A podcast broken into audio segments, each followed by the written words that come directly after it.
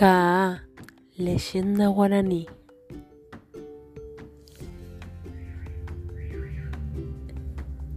Hace muchos, muchísimos años, la luna no se contentaba con enviarnos desde el cielo su luz blanca y hermosa, sino que también bajaba ella a nuestros campos y bosques ansiando respirar aire puro, sentir el perfume de las flores y alegrarse con el murmullo de los arroyuelos y el canto de los pájaros. No imaginéis a la luna en sus paseos por la tierra, rodando de aquí para allá como una bola cualquiera. Imaginadla transformada en una mujer hermosísima con ojos brillantes como dos estrellas, de larga cabellera plateada y envuelta en tules finísimos de suaves colores. Así bajaba la luna a la tierra. Y no venía sola, acompañada siempre por una bellísima joven que era a su vez una nube a la que la luna había transformado. Nuestros indios guaraníes llamaban a la luna Yasi y a la nube, a la nube Araí. Adoraban a Yasi porque según ellos era la diosa que protegía y premiaba a los hombres buenos. Una tarde, Yasi y Araí paseaban juntas aspirando embelesadas el aroma de las plantas y de las flores del bosque. De pronto, en una vuelta de camino entre la maleza, se le apareció un temible yaguareté, que en actitud de saltar sobre ellas con las fauces abiertas para destrozarlas con sus dientes y sus garras, parecía esperarlas, hambriento. Imaginad la escena. Ella nada podía hacer para defenderlas. Se detienen horrorizadas ante el feroz animal y allí quedan inmóviles, paralizadas de espanto. A pocos pasos está este yaguareté, agazapado y medio escondido entre las plantas, esperando el menor, movimiento de ellas para alcanzarlas de un zarpazo. Yasi y Araí piensan en huir para librarse de su terrible enemigo. Ya va a saltar sobre ellas y de repente, cuando ven con gran asombro que éste, rugiendo de dolor, cae herido por una flecha de alguien que le ha arrojado, Yasi y Araí huyen horrorizadas y desaparecen. Mientras tanto, yaguareté, rugiendo furioso, busca a su heridor para atacarlo. ¿Y qué ve? Allí, oculto, detrás del grueso tronco de un árbol, está un indio viejo que sostiene entre sus manos un arco y muchas flechas. Él es quien intenta matarlo para salvar la vida de las dos mujeres.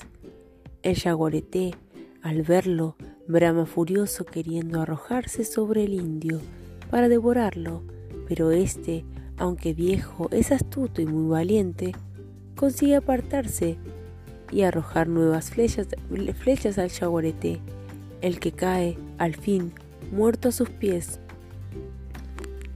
Pasado el peligro, vuelve el indio hacia el lugar en el que vio a las, a las dos mujeres, pero no las encuentra.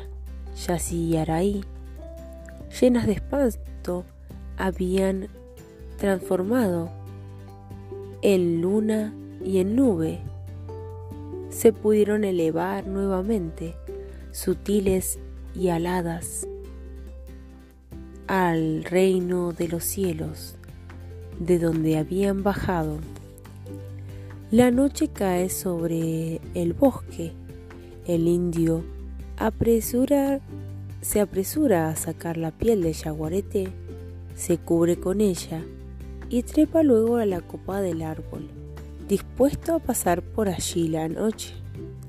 Satisfecho por la buena acción realizada, el indio viejo no tarda en quedarse profundamente dormido, y sucedió que mientras estaba entregado al sueño, vio aparecer ante sí, como envuelta en nubes radiantes de luz, la figura bellísima de la mujer de los cabellos de plata.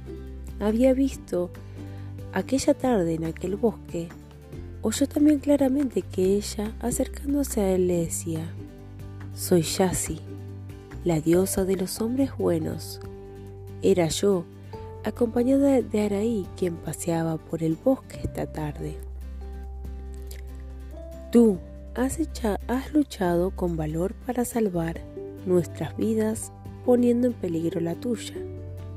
El indio maravillado quiso responder algo, pero no pudo. La diosa continuó hablándole. Los hombres buenos reciben siempre recompensa por sus nobles acciones. Tú recibirás la tuya por tu bondad y tu valor que la merecen. ¿Cuál será la recompensa?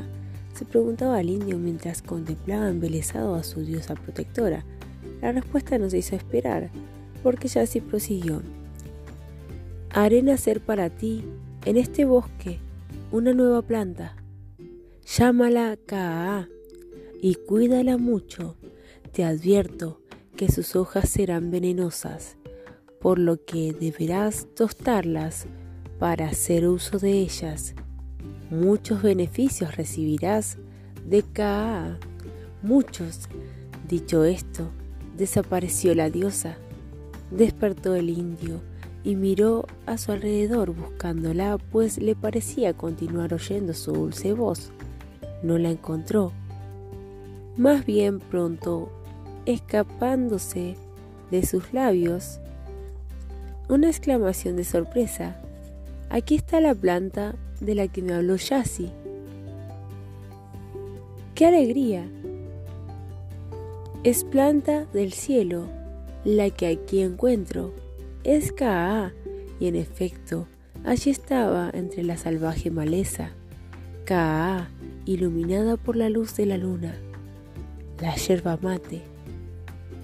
Agradecido, el buen indio buscó nuevamente a Yassi para demostrarle su contento pero tampoco la halló, quedándose en el bosque hasta que los primeros rayos del sol, claros, brillantes, dorados, comenzaron a filtrarse por entre el ramaje de los árboles y por entre las hojas de su nueva planta, que como podéis imaginar, era la de la yerba mate.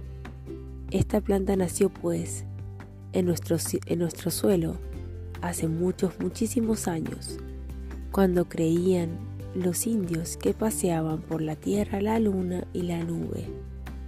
La yerba mate es, según la leyenda, el premio que recibió un alma buena.